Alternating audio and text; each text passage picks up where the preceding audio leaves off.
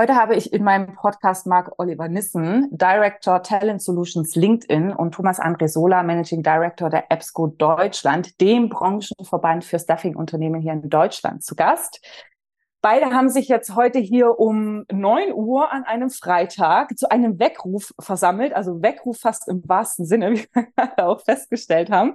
Dem Weckruf nämlich, dass nur Unternehmen, die sich mit dem Thema Technologie ernsthaft auseinandersetzen und sich damit verschlanken werden, auch tatsächlich für die Zukunft überleben. Das klingt jetzt für viele nachvollziehbar. Nur teilen die beiden auch die Überzeugung, dass die Stuffing-Branche im Bereich der Technologisierung, mein Gott, komplexes Wort für den Morgen, hohen Nachholbedarf hat und noch sehr, sehr viel investieren muss. Hallo, ihr beiden erstmal zu früher Morgenstunde und vielleicht direkt die Frage hinterher, was bringt euch zu der Aussage, dass die Stuffing-Industrie im Bereich der Technologisierung noch einiges hinterherziehen muss? Herzlich willkommen zum Personalberater Coach Podcast. Blicke hinter die Kulissen erfolgreicher Personalberatungen mit der Brancheninsiderin Simone Straub. Hallo und guten Morgen. Vielen Dank erstmal für die Vorstellung. Gerne. Grummel, Grummel. Grummel, Grummel. Ich habe mein Bestes gegeben, aber bin schon an Technologisierung gescheitert. Aber dafür habe ich euch beide ja da, die sich mit dem Thema ganz gut auskennen. Erzählt doch mal, was bringt euch zu der Aussage, dass ja die Stuffing-Branche einfach hinterherhängt? Ich bin ja für, für die Reihenfolge im Alphabet. André, möchtest du anfangen? Ja, auf, auf jeden Fall, Marc. Ähm, aber mit ersten Vornamen heiße ich Thomas, also das wäre dann hinter Marc. Das stimmt allerdings, ja. Ich heiße ja Thomas André und T kommt nach M. Aber ich kann gerne starten. Gerne. Ähm, wenn du willst, Marc. Ich will auch. Gut. Thomas André, startet du doch. Dann, dann starte ich jetzt, Simone. also gut. Ich bin zu dem Thema gekommen über ein LinkedIn-Frühstück, was ich zusammen mit dem Marc äh, in München gemacht habe. Und äh, ich hatte mir da die Studie vom von LinkedIn ähm, durchgelesen, wo es um sechs Zukunftstrends geht. Und äh, ich habe dann mal mit meiner Erfahrung, die ich ja habe, 16 Jahre im Staffing und zwei Jahre als Verbandsvorturner, habe ich äh, Revue passieren lassen und habe einfach festgestellt, in den Gesprächen mit ganz vielen Staffing Owners, Geschäftsführerinnen, Managing Directors, dass von diesen sechs Megatrends, die auf uns zukommen, dass äh, auf Technologie setzen, für mich und für die meisten Leute, mit denen ich spreche, die größte Herausforderung ist. Und zwar ähm, ist es die größte Herausforderung, weil ich denke, es gibt viele Punkte, aber ein, ein zentraler Punkt, äh, den ich denke, ist, dass wir, die Mehrheit der Staffing Owner und Geschäftsführerinnen, Managing Director aus dem Vertrieb kommen. Und im Vertrieb ist nicht unbedingt eine technologisierte Rolle. Das heißt, im Pre-Sales, im Sales und im Post-Sales, also in der Administration dann, sich mit diesen äh, ganzen Herausforderungen, die da auf uns zukommen, in der Technologisierung unserer Branche auseinanderzusetzen und dass wir vielleicht die Vertriebler per se ähm, nicht die besten Ansprechpartner sind, sich mit dem Technologiewandel auseinanderzusetzen und umzusetzen. Das heißt, neben dem Vertriebsdruck, den wir ja alle haben, äh, wenn wir ein Unternehmen leiten oder einen Bereich oder eine Abteilung leiten, sich auch noch mit technologischen Zukunftsszenarien äh, wie ChatGPT oder Generative AI auseinanderzusetzen, ist vielleicht ein bisschen eine Erforderung und das Herausforderung oder Überforderung, die ich in unserer Branche sehe. Und jetzt habe ich mir zwei Jahre lang die äh, Lage äh, der Nation quasi angeschaut und festgestellt, dass und mit vielen Leuten gesprochen, die auch unterschiedliche Branchen betreuen. Und da haben wir beispielsweise äh, Marc auch heute mit dabei. Und die haben mir alle attestiert, dass sie das Gefühl haben, dass wir in der Staffing-Branche im Vergleich ähm, zu der normalen Branche oder KMUs, ja, also Deutschland sagen wir ja Digitalisierungswüste, äh, wir hängen da im internationalen Durchschnitt total hinterher. Es gibt ganz viele Grafiken, schöne Grafiken, wo Deutschland im unteren Drittel rangiert. Aber wenn wir dann nochmal ins Staffing reingucken, dann haben wir eine Eiswüste, also noch schlimmer als der deutsche Durchschnitt. Und das ist ein Alarmsignal, wo ich denke, wo wir heute drüber sprechen sollten, damit wir äh, unsere Peers erreichen und wir jetzt Gegenmaßnahmen einleiten können. Ich, ich mag dann mal ergänzen. Ähm, vielen Dank für die Einleitung. André, äh, ich glaube, als Podcast-Hörer würde man sich jetzt erstmal fragen, was gibt es bei einem LinkedIn-Frühstück eigentlich zu essen? Aber das können wir vielleicht mal in einem anderen Podcast klären. Ähm, oh, die Frage schreibe ich auf, die, die stellen wir hinein. Also ich, ich glaube, es gibt also zwei, zwei Herangehensweisen. Einmal die äh, des, des, des Bauchgefühls ähm, und die äh, der Multipl Multiplikatoren äh, ähm, oder die Person äh, eines Multiplikators, die man ja ist, bei, im Beispiel bei André, der ja nun mit vielen dieser Unternehmen spricht auch in meiner Verantwortung äh, als äh, jemand, der äh, die kommerzielle Zusammenarbeit mit den großen Staffing-Unternehmen in der Dachregion äh, eine sehr lange Zeit geleitet hat, muss ich sagen, in der Vergangenheit bis zum 30.06. Ähm, habe ich natürlich mit vielen Leuten gesprochen und ein ähnliches Echo gehört von dem, äh, was der, was der andere jetzt gesagt hat. Aber natürlich, ich bin bei LinkedIn und wir mögen das bei LinkedIn ja auch gerne mit äh, Daten und Fakten untermauern.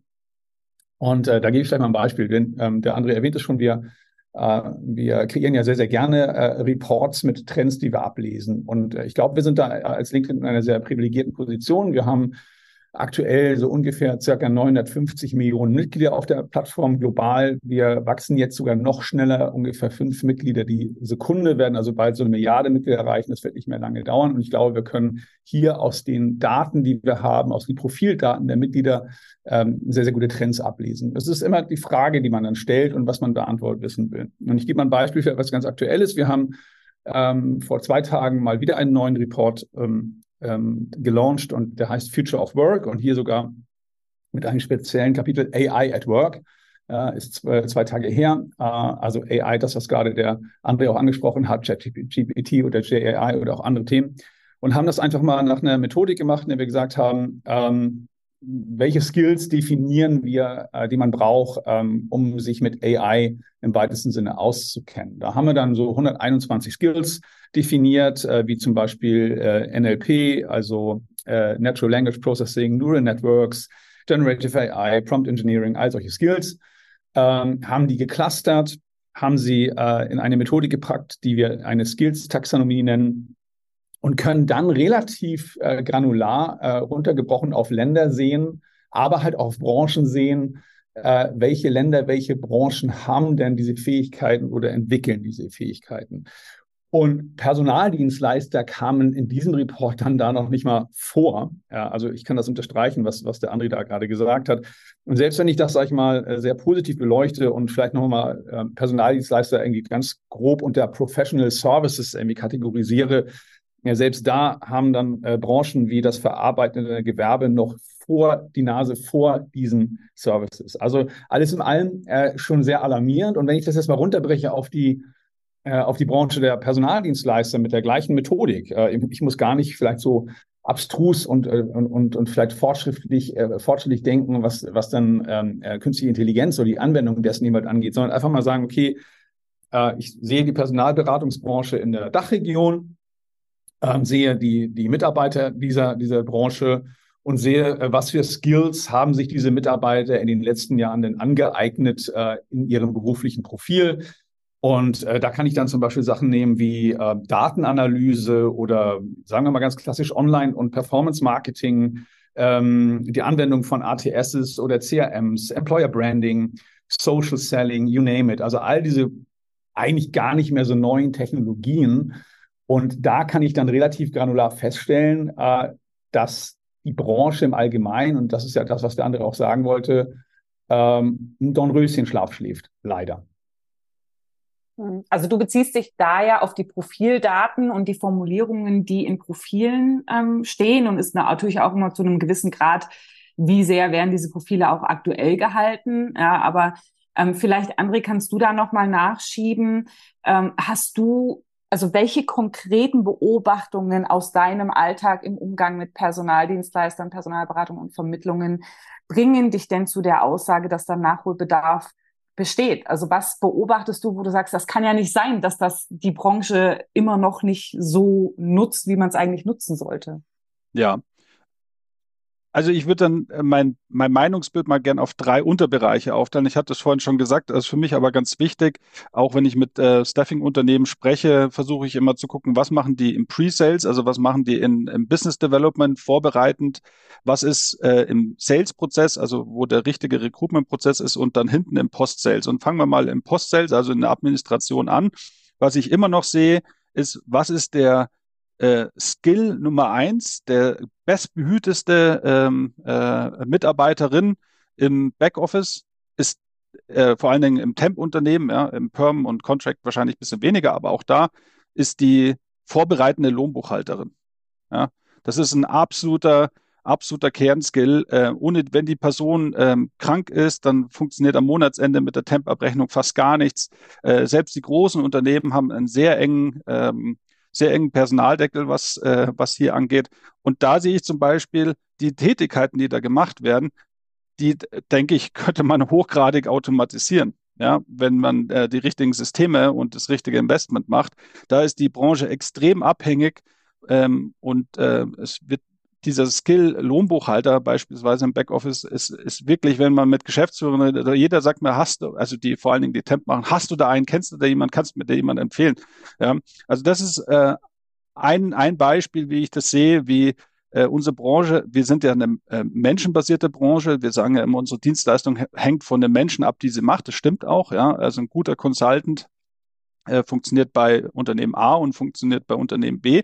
Aber ich glaube, ähm, wenn äh, das Unternehmen sich äh, besser technologisiert, ist es weniger von dem guten Consultant abhängig, wenn du verstehst, was ich meine, Simone. Also ähm, das ist Post-Sales, Sales, ja, der reine Recruitment-Prozess. Ich glaube, da tut sich schon einiges. Äh, da haben viele Unternehmen ähm, schon investiert äh, in gute ähm, CM, ERP-Systeme, Plattform, äh, Systeme, aber auch da äh, kann man noch einiges machen. Ähm, ich glaube, darüber können wir nochmal separat sprechen. Ich glaube, da wird sich einiges tun. Der, die gro zwei großen Plattformlösungen, ähm, Salesforce und äh, Dynamics, Microsoft äh, werden da äh, noch mehr die Platzhirsche werden oder die Lösungen, die darauf äh, basieren.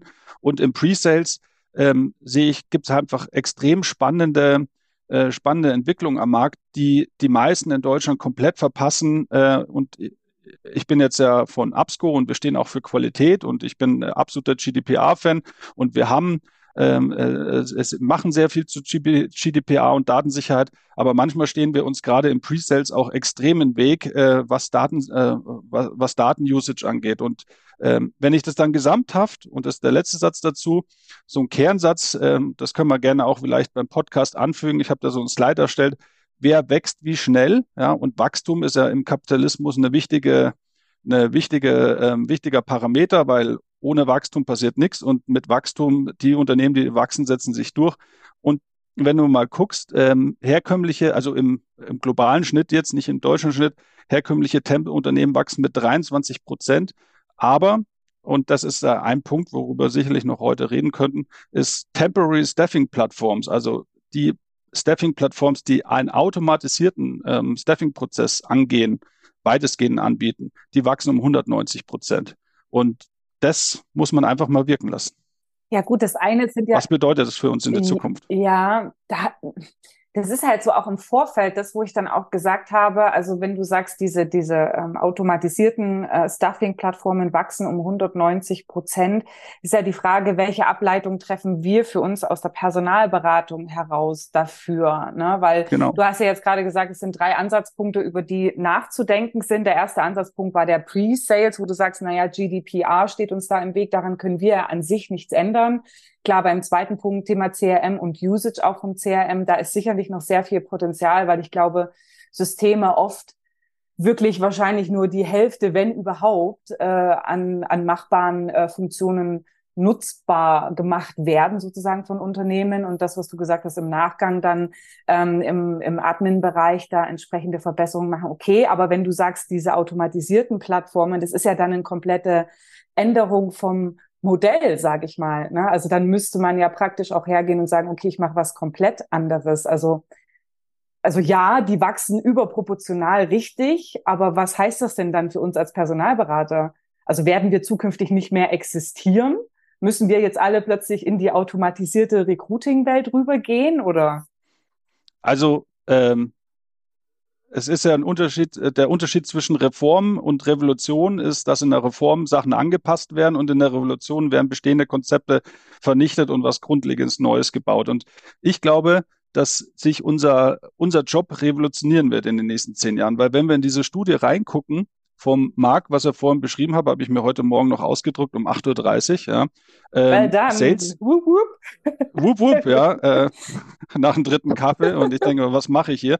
Ähm, Salesperson, also und ich, ich betrachte mich als Salesperson mhm. und die meisten in unserer Branche sind Salespersonen, ähm, haben einen Share of Skill potentially augmentable by generative AI von 59 Prozent. Das heißt, äh, potenziell wird unser Skill augmentiert zu 60 Prozent äh, von Generative AI. Und wenn jetzt 60 Prozent von einem, äh, von einem Jobprofil äh, verändert wird oder augmented wird oder äh, hochgehoben wird, dann ist es, glaube ich, eine revolutionäre Aussage, weil ich glaube, der Grundjob von uns wird immer noch gleich bleiben. Am Ende des Tages werden wir immer, also unsere Qualifizierung ist ein schnellen Prozess, qualitativ hochwertig ähm, durchzuführen, mit Menschen zu sprechen und ein Matching vorzunehmen.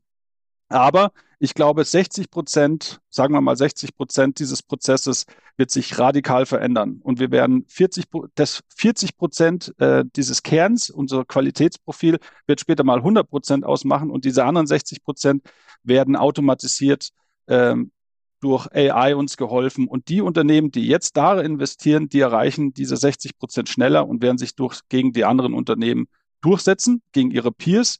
Und ja, das ist eine Entwicklung in der Branche. Aber ich glaube auch, es wird einen Clash geben zwischen diesen Temporary Staffing Plattforms und unserer Staffing-Branche, der herkömmlichen Staffing-Branche, mhm. weil im Moment äh, sind dieses Temporary Staffing Plattform sehr stark im Blue-Collar-Bereich unterwegs. Also ich möchte zum Beispiel äh, Messehostess für fünf Tage buchen. Ja, das ist äh, so diese Tinderisierung des Staffing-Prozesses, Switch links, Switch rechts. Dann habe ich einen Bäckereifachverkäufer. Das ist im Moment noch sehr viel auf Blue-Collar. Aber man sieht von diesen Unternehmen ganz klar die zwei Bestrebungen, dass die mit einer lernenden KI ähm, mehr in dieses äh, Gray und dann schlussendlich White Collar ähm, äh, und dann in unsere Kernbranche ähm, äh, reintreffen. Und auf der anderen Seite sieht man auch oft, haben wir gesehen bei Xing beispielsweise oder anderen äh, plattformbasierten, dass die anfangen, Personalberater einzustellen. Und warum machen die das? Aus zwei Gründen. Die wollen einerseits natürlich mehr Marge mitnehmen, aber auf der anderen Seite stellen die diese Personalberater ein, damit das System noch besser über die Prozesse, die diese Personalberater auf dieser Staffing-Plattform machen, lernen kann, um noch mehr in der Zukunft zu ersetzen. So, jetzt habe ich viel gesagt. Marc, over to you. Ich, ich, ich wollte wollt noch, noch ergänzen. Also erstmal, ich habe mir aufgeschrieben, André, äh, André druckt äh, Reports aus. Das habe ich mir ja mit Ausrufezeichen äh, also wenn du hier meinen Tisch siehst, äh, ich, das mache ich immer so. Ich bin da richtig oldschool, was Digitalisierung angeht. Genau. Die Keyfolien, ich habe hier acht Keyfolien vor mir liegen mit den Key-Informationen.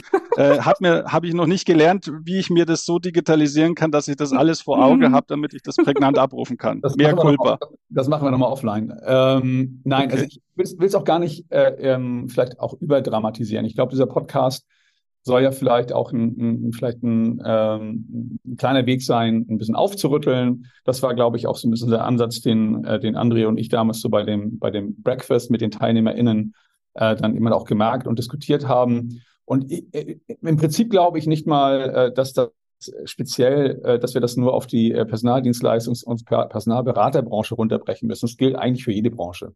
Aber wir sprechen ja nun mal immer jetzt gerade über diese.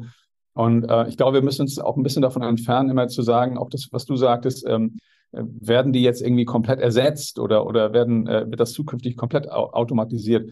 Darum ging es uns, zumindest mir, aber ich glaube dem André halt auch nicht. Es ging einfach nur darum zu sagen, äh, wir möchten daran erinnern, dass man äh, Technologien komplementär nutzen sollte, um sich dementsprechend zu unterscheiden zu können um am Markt zu überleben. Und wir sind der festen Überzeugung, wenn man sich der Technologie komplett verweigert und ähm, nach seinem alten Modell äh, weitermacht, äh, glauben wir, dass diese Unternehmen zukünftig nicht mehr am Markt bestehen werden. Es geht nicht ums Ersetzen, sondern generell eben halt um, um eine Technologieoffenheit, um eine Bereitschaft, diese halt auch anzuwenden und einzusetzen. Und äh, die Unterscheidung ist nach wie vor, und das ist ja das Schöne, glaube ich, noch in dieser Branche, ist, Unterscheidung macht am Ende dann trotzdem noch immer noch die Dienstleistung aus, die der Mensch erbringt. Das ist das, das ist das äh, USP, äh, was der, das Einzelunternehmen dementsprechend hat. Und die Automatisierung gibt noch mehr eine Chance dazu, diesen USP rauszukaufen. Genau.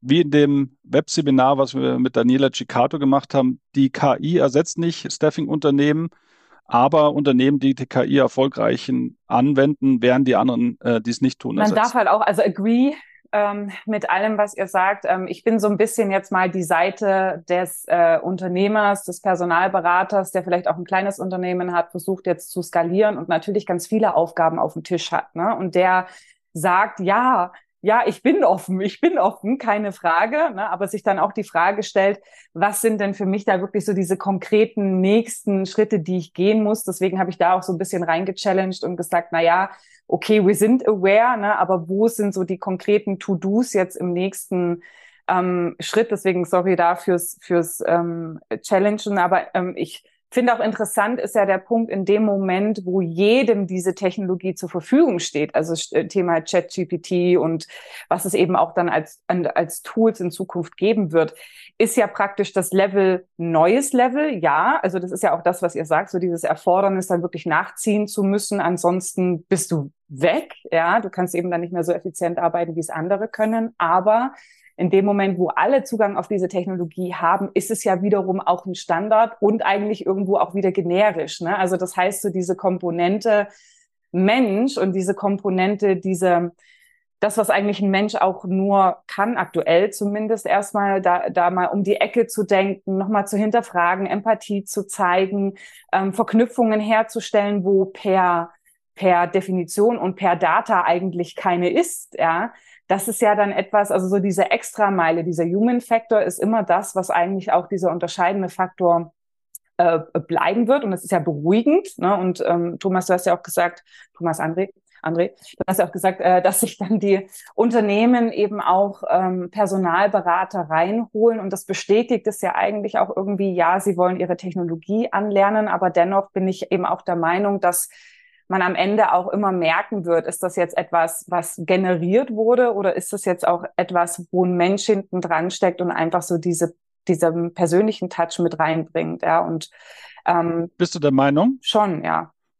also schon. du kannst mir, wenn du jetzt einen Post siehst, äh, lesen, ob das mit ChatGPT äh, geschrieben wurde oder ob ich das persönlich geschrieben habe. Ähm, ich würde sagen, dass die Note, also die Art, wie du es schreibst, ähm, anders ist. Ne? Also ich ich wüsste nicht, ob ich es unterscheiden könnte, aber ich habe einen Eindruck. Ne? Und ich habe einen Eindruck und sage, okay, ist das spontan, ist das menschlich oder ist das auf einer professionellen, äh, geschäftlichen Ebene geschrieben, wo man einfach sagt, okay, das ist halt, ja, das kommt halt irgendwie aus einer Produktion, entweder aus meinem Kopf heraus, der sagt, okay, schreib jetzt bitte möglichst professionell oder kommt es jetzt aus einer Maschine?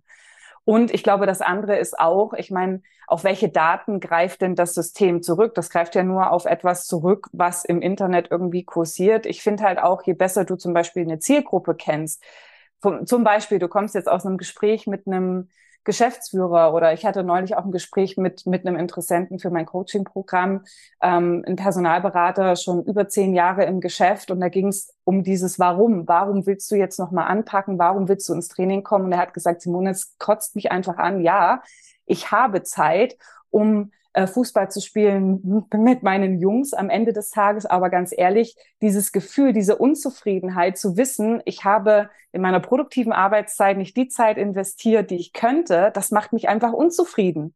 Also das macht mich unzufrieden und ich kann dann nicht richtig abschalten. Und diese Formulierungen, weißt du, ähm, wirklich dann herzugehen und diese Bedürfnisse der Zielgruppe auch aufzugreifen, die in Texte zu verarbeiten oder dann entsprechend auch in Lösungen zu verarbeiten, ich glaube nicht, dass das die Technologie irgendwann können wird. Hm. Okay. Hm. We never know. Ich, ähm, ich will das nicht, nicht bewerten. Ich, ich, höre von, von André äh, zumindest ein Hm, aber das kann natürlich auch, eine, auch noch an der morgendlichen Stimmung liegen. Ähm, ich, ich, will mal versuchen, vielleicht nochmal äh, einfach, ähm, obwohl natürlich das Thema ähm, KI und AI und all diese Themen, die wir jetzt gerade oder fast letztendlich auch nur diskutieren, gerade ich glaube, wir müssen uns, wenn wir mal zurückgehen, ist auf die, ähm, auf die Branche, über die wir sprechen, äh, vielleicht, wir müssen uns vielleicht gar nicht so abstrakt machen. Also ich gebe mal ein anderes Beispiel, was ich vorhin auch schon sagte, ähm, im, im, Sinne von, äh, wie offen bin ich für Neuerungen, um es einfach mal noch ein bisschen einfach mhm. zu formulieren. Äh, und ich will mal, will mal ein Stichwort, ich nehme mal das Stichwort Employer Branding. Es ist, das ist jetzt wirklich keine Rocket Science, aber es ist auch für mich ein Beispiel, ähm, was ich so erkenne. Und äh, ich glaube, Simone, du hast auch mal in, äh, du hast auch mal eine Podcast-Folge über äh, Social Media, glaube ich, gemacht, wenn ich mich recht erinnere. Äh, da ging es auch um, um, Branding und solche, solche Dinge.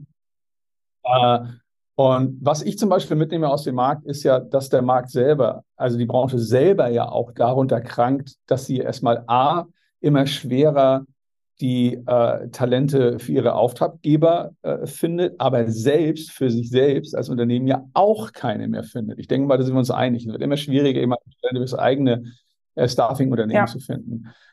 Eine Strategie, dem zu begegnen, ist eben halt Branding, Employer Branding und Personal Branding. Und ähm, es gibt wenige Beispiele, die mir in der Dachregion halt einfallen, an Personen oder halt auch Unternehmen, die das Thema äh, Employer Branding und Personal Branding wirklich ernst nehmen oder es forcieren. Und das ist die Frage, meinen Sie, Sie haben es nicht nötig und warten halt immer noch auf Ihre KandidatInnen, dass sie zu Ihnen kommen, zu Ihrem Unternehmen? Oder haben Sie es einfach nicht begriffen, wie das funktioniert? Oder wollen Sie es einfach nicht annehmen? Das ist eine Frage, die ich jetzt mal provokant stelle. Also wie gesagt, es gibt, gibt äh, größere Staffing-Unternehmen äh, und auch CEOs wie äh, äh, Frank Ferchau, der, der regelmäßig äh, postet, Melanie Vinci von der Persona.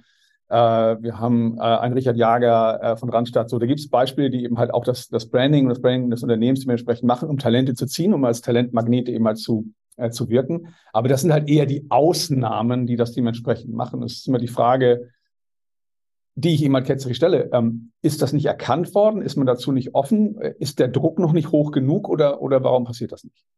Ich muss jetzt mal ganz blöd fragen, sorry, das ist jetzt auch äh, wahrscheinlich dem Morgen geschuldet, aber äh, ähm, wieso stellst du das jetzt im Zusammenhang mit Technologisierung? Vergleichst du das eben auch mit dem Awareness-Faktor Technologisierung? Die Leute verstehen es, dass sie es machen müssen, aber sie machen es nicht? Absolut. Absolut. Ja, okay. Absolut. Also äh, wenn, wenn du, wenn, wenn du das, wenn du das weiterdenkst, dann muss ich ja auch im Unternehmen äh, Ressourcen schaffen, äh, die sich mit äh, Online- und, Mark und Performance-Marketing äh, beschäftigen und die dementsprechend auch haben. Äh, ähm, äh, Kampagnenmanager und auch Knowledge ähm, über Click-Rates, über Call-to-Action-Rates und so weiter dementsprechend halt haben. Und es ist immer die Frage, ich würde es mal unter dem Mantel der Technologieoffenheit immer doch packen ähm, ähm, inwieweit die Bereitschaft da äh, in der äh, Branche der Staffing-Unternehmen in Deutschland ist. Ich persönlich stelle es fest, ja, auch in einem gestiegenen Maße, aber noch nicht so, wie es sein könnte aus meiner Sicht. Ja, es ist halt du. Da kommt mir. Ja. Sag du, André. Ja, da kommt mir dieses Bild, Marc, in den Sinn. Ähm, ich weiß nicht, ob ihr das euch jetzt visualisieren könnt, ähm, wo ein Kahn äh, gezogen wird äh, mit so viereckigen Rädern und da kommt jemand und sagt, warum macht ihr die Räder nicht rund? Dann sagen sie, sie haben keine Zeit dazu. Das ist dieses bekannte Bild, ja. Ähm, und ich glaube, das sehe ich im Staffing-Unternehmen äh, Staffing sehr oft. Egal, ob das jetzt mit Personal Branding zu tun hat, da gebe ich dir total recht, äh, Marc, dass äh, die Person zieht immer, also in der Regel zieht eine Person immer, siehst du auch bei LinkedIn, ja, wie persönliche Profile ziehen versus Unternehmensprofile, Menschen, ähm, alte alte Hypothese von mir sind äh, Lagerfeuer-Typen, die äh, reden sie gern mit anderen Menschen und nicht mit einer Brand, die dahinter steht. Ja. Aber um bei dem, äh, bei dem Bildnis zu bleiben, äh, das Richtige zu tun, kostet immer Zeit. Also äh, eine, eine Technologie zu scannen, erstmal den Marktüberblick zu haben, dann eine Technologie auszuwählen und dann eine Technologie zu implementieren. Das sind drei riesengroße Steps, die ein normaler Staffing-Geschäftsführer ähm, genauso wie mit dem Personal Branding übrigens, wahrscheinlich keine Zeit hat, insofern seine Rollendefinition nicht dafür prädestiniert ist. Und was kann man dann machen? Ja, entweder man macht einen Cultural Change, man sagt mit seinen Shareholders, als Geschäftsführer brauche ich mehr Zeit für das oder das, ja, für CTO oder für Branding. Oder äh, ich hole mir einen Berater rein, der mir beim Scannen oder der Auswahl und der Implementierung hilft. Ja? Weil einer von den dreien, ähm, die du da genannt hast, äh, die benutzen Natürlich schreiben die den ganzen Content nicht selbst, den sie da machen. Ja, die benutzen Berater, um das zu tun, äh, die sie da äh, sehr viel vorbereiten. Und ähm, aber die haben das, die haben die Awareness und die haben das Investment gemacht. Und, und da fehlt es, glaube ich, in unserer Branche, muss das mentale oder das finanzielle Investment gehen, eine Veränderung anzustoßen, die dir dann helfen wird, ähm, und das sind langfristige Zyklen und ich glaube, das ist auch eine Herausforderung unserer Staffing-Industrie, dass wir immer sehr dealgetrieben sind, ja, immer Monat, Quartal, kennst du es, Simone, gell? Am Quartal müssen alle Perm-Deals rein, alle Perm-Deals rein und dann Quartal over, jeder fällt in äh, Starre und sagt, puh, jetzt erstmal wieder durchatmen, bis nächste Quartalsende kommt. Und das ist halt, verträgt sich halt nicht gut mit Technologie, Implementierung, Auswahl, Umsetzung, genauso wie mit Personal Branding, da muss Freiraum geschaffen werden. Ja, und es muss halt so diese, äh, diese Wichtigkeit erkannt werden. Ne? Und für die Wichtigkeit im Bereich Technologie was zu machen, dafür ist ja dann auch der Post Podcast da jetzt, dass das Sensibilisieren soll. Deswegen bin ich auch immer ganz offen und ganz ohr für eure Beispiele, die diese Notwendigkeit des Ganzen auch nochmal deutlich machen.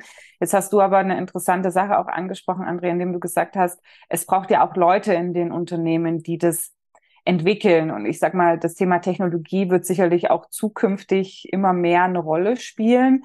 Und es fängt ja eigentlich auch bei diesen kleinen Sachen an, wie zum Beispiel CRM. Ne, wenn man jetzt wirklich guckt und ich weiß nicht, ob ihr das, ob ihr die Meinung teilt, aber ich sehe es halt so, dass ähm, viele Systeme sehr viel Funktionen mitbringen.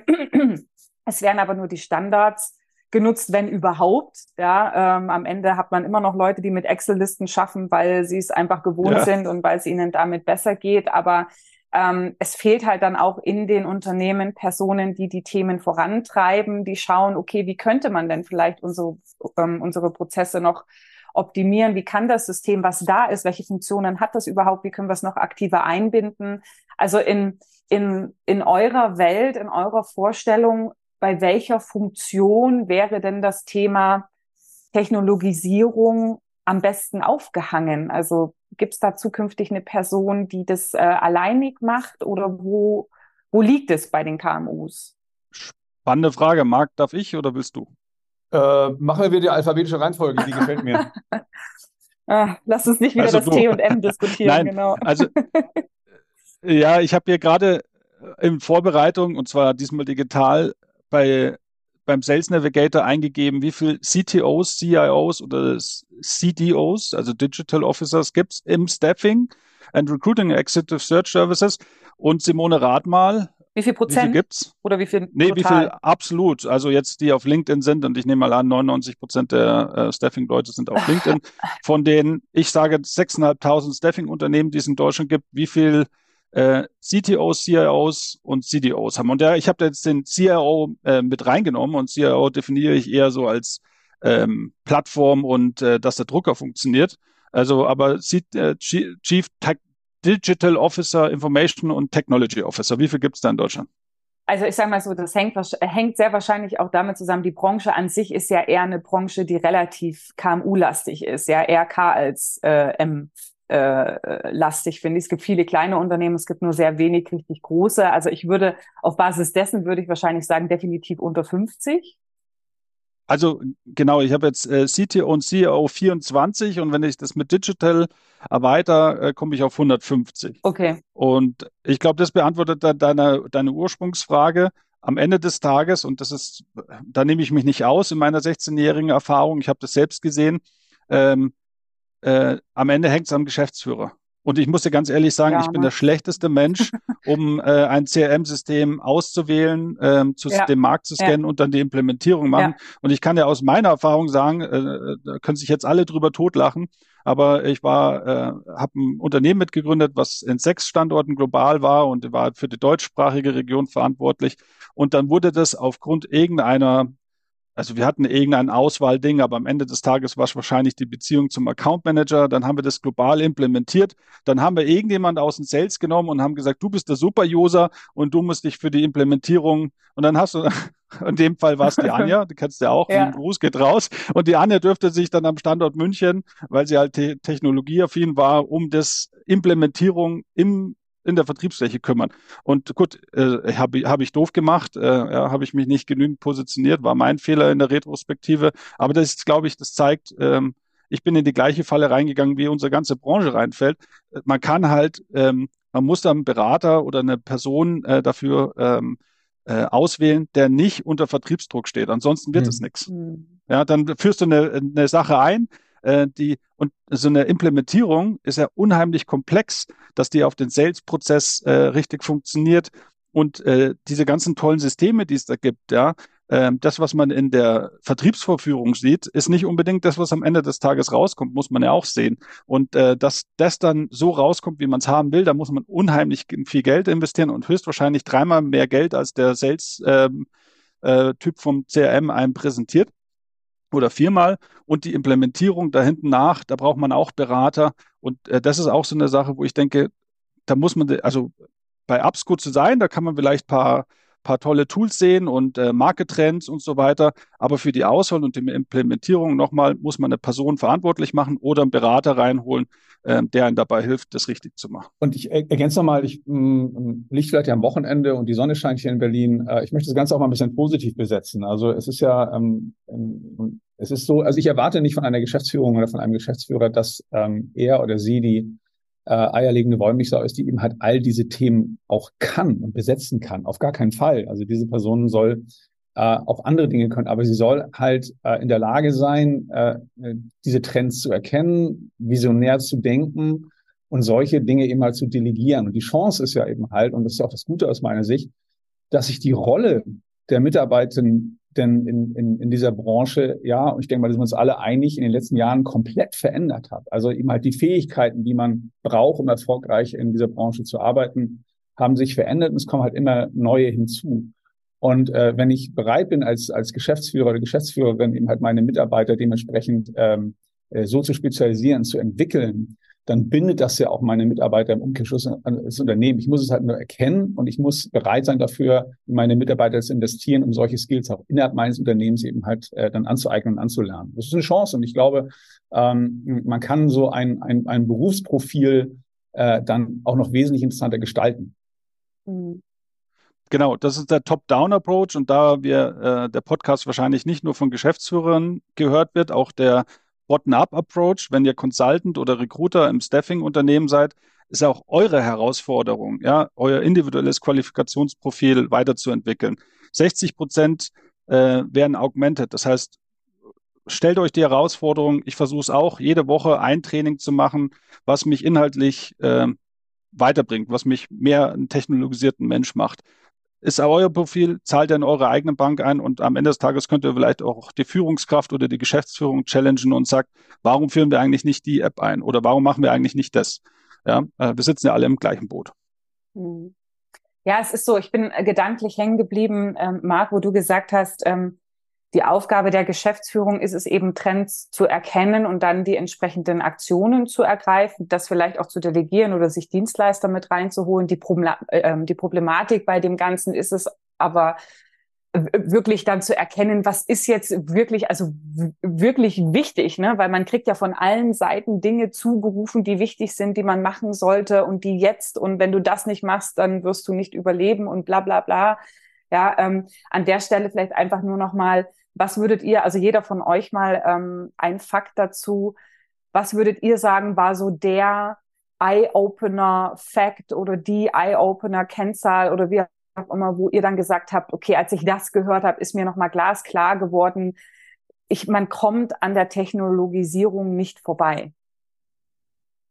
Uh, also, also generell vielleicht nicht das eigene, das, der, der, nicht, nicht der eine Moment, aber ähm, also meine, äh, meine Begegnung äh, mit den Unternehmen äh, in Bezug auf, wie, wie nutze ich generell Marktdaten, äh, um Geschäftspotenziale zu erkennen. Also ich nehme mal das Beispiel äh, Talentpools, beispielsweise wie analysiere ich Talentpools, um überhaupt zu entscheiden, ob ich Mandate abnehmen kann oder, oder auch nicht und ob ich die Stellen besetzen kann. Ähm, das ist etwas, was ich für, für mich selbst äh, am meisten erlebt habe, dass das am wenigsten und zu wenig und für mich vollkommen überraschend genutzt wurde. Also das ganze Thema Business Intelligence, was wir in den verschiedensten anderen Branchen irgendwo einsetzen, ähm, ähm, wird zusammenfassend für mich eben halt äh, zu wenig äh, analysiert und angewendet. Also das ganze Thema HR Analytics, äh, Skill Analytics, äh, wie gesagt Talent Pools, generell das Thema Datenanalyse oder Nutzung von Daten, um es mal ganz platt zu sagen, das ist etwas, äh, was für mich so ein Eye-Opener ist und war, äh, was immer noch zu wenig genutzt wird. Wenn ich da noch meine 50 Cents dazugeben kann, äh, Simone, ähm, ich habe ja wieder in diesen drei Gestirn Pre-Sales, Sales, Post-Sales zu sein. Pre-Sales habe ich mit Leuten gesprochen, die ihr, ähm, ihr Business Development, ihre Sales Funnel um das vier- bis fünffache erweitert haben, ja, mit äh, automatisierten Tools. Ähm, das ist einfach eine krasse Zahl. Ähm, also ich weiß, du bist da, du bist da ein bisschen kritischer, aber die Leute sagen mir, ähm, Kaltakquise ist äh, ein Ding der Vergangenheit. Es gibt nur noch ähm, vorgewärmte Akquise. Ja. Das ist äh, im Pre-Sales, glaube ich, ähm, was aus der Technologie-Ecke kommt, was äh, den Markt verändert. Im Sales genau das, was der Markt gesagt hat. Ähm, also äh, die Daten, das Daten ist das neue Gold. Daten äh, ist, ist das äh, Kapital der Zukunft. Ja, ob die Daten jetzt noch in einem CRM liegen oder wo die Daten auch dann immer sind. Diese ganze Automatisierung, das ist, ähm, da gibt es tolle Tools. Ähm, da muss man sich einfach mal Produktvorführungen äh, ansehen, was damit alles möglich ist. Äh, das Engagement äh, mit Kandidaten und Kunden äh, wird wesentlich besser. Und ähm, Post-Sales, ja, da, da gibt es Unternehmen, die das Payrolling schon fast äh, fast komplett automatisiert haben, ja, wo auch der Trend dazu geht, dass ähm, äh, nicht, äh, äh, also wir haben mal ein Webseminar gemacht, wie viele Medienbrüche es in Staffing-Unternehmen gibt und es gibt neun, im Schnitt neun Medienbrüche über den ganzen Cycle. Ja, also wo im schlimmsten Fall, so wie ich hier, jemand einen Dealsheet ausdruckt äh, und jemand anders das wieder händisch irgendwo eintackelt. Das ist eigentlich, eigentlich crazy, ja. Also wenn man darüber so spricht, das ist wirklich crazy. Und gerade ähm, im, ähm, im Post-Sales, also in der Administration, da gibt es Unternehmen, die ähm, das geht dann wieder dahin, dass die Leute wieder mehr auf Tools arbeiten und Kandidaten ihre Timesheets hochladen. Ja, das ist alles, denkst du jetzt, reden wir wirklich noch darüber, dass die Timesheets automatisiert vom Kandidaten und vom Kunden. Aber ja, darüber reden wir noch. Ja. Das ist immer noch die Herausforderung in unserer Staffing-Branche, dass Timesheets äh, bei vielen Unternehmen im KMU-Bereich nicht automatisiert durchlaufen, dass die Rechnungserstellung nicht automatisiert ist, dass es immer noch Human Intervention braucht. Und da muss man sich fragen, ähm, also bei dem es so läuft, da, da muss definitiv jetzt bald mal ein Investment kommen. Also das sind so die drei äh, Teilbereiche, wo ich denke, wo man ähm, Synergieeffekte heben kann. Hm, okay. Ähm, letzter Gedanke mit dem Risiko natürlich jetzt hier auch nochmal eigentlich ein eigenes Thema aufzumachen. Vielleicht können wir es auch nur kurz anreißen und falls von den Hörern die Rückmeldung kommt, da möchte ich mehr erfahren, dann macht man halt einfach nochmal eine zweite Podcast-Runde. Ich weiß, nicht um neun Uhr morgens. Ähm, ja, dann um elf oder so oder genau, 9.30 Uhr, wenn das Knoppers geknoppert ist. Aber ähm, äh, CRM, ja, wir haben es ja jetzt ein paar Mal angerissen. Ja, ich weiß, ähm, dass äh, du, André, da auch eine sehr leidenschaftliche Position dazu hast, dass das CRM der, der, der Zukunft vermutlich nicht mehr das CRM das ist, was wir jetzt aktuell haben. Ähm, was sind denn da deine Gedanken dahinter?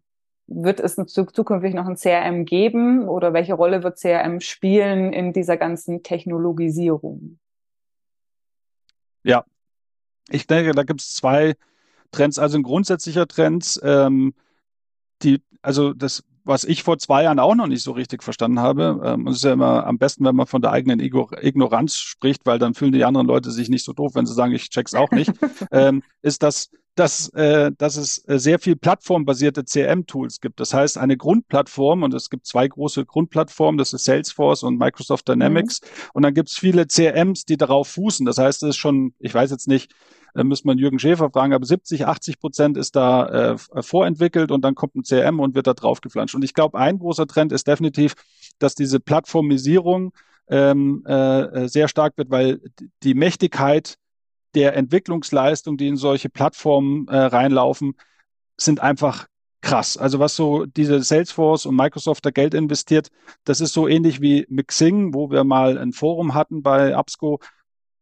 Der Xing-Kollege, äh, den ich jetzt äh, namentlich nicht nennen möchte, hat einfach gesagt, von der Entwicklungsleistung hat uns LinkedIn irgendwann mal äh, äh, äh das, äh, das, das Ding abgelaufen. Also die waren wesentlich mächtiger, die haben viel mehr gepusht, Innovationszyklen. Und ich glaube, das werden wir bei den bei den CM-Systemen auch sehen. Also diese Plattform-basierten ähm, werden sich durchsetzen. Und dann gibt es noch einzelne Schnellboote, die viel äh, in ähm, AI-Technologie ähm, investieren und sehr spezialisiert sind auf den Geschäftsbereich, beispielsweise Executive oder Contracting ähm, oder Arbeitnehmerüberlassung und die dann für Unternehmen sehr gut sind, die sich nur in diesem Bereich bewegen und deswegen dann einen Vorteil haben, äh, die werden auch noch eine Daseinsberechtigung haben.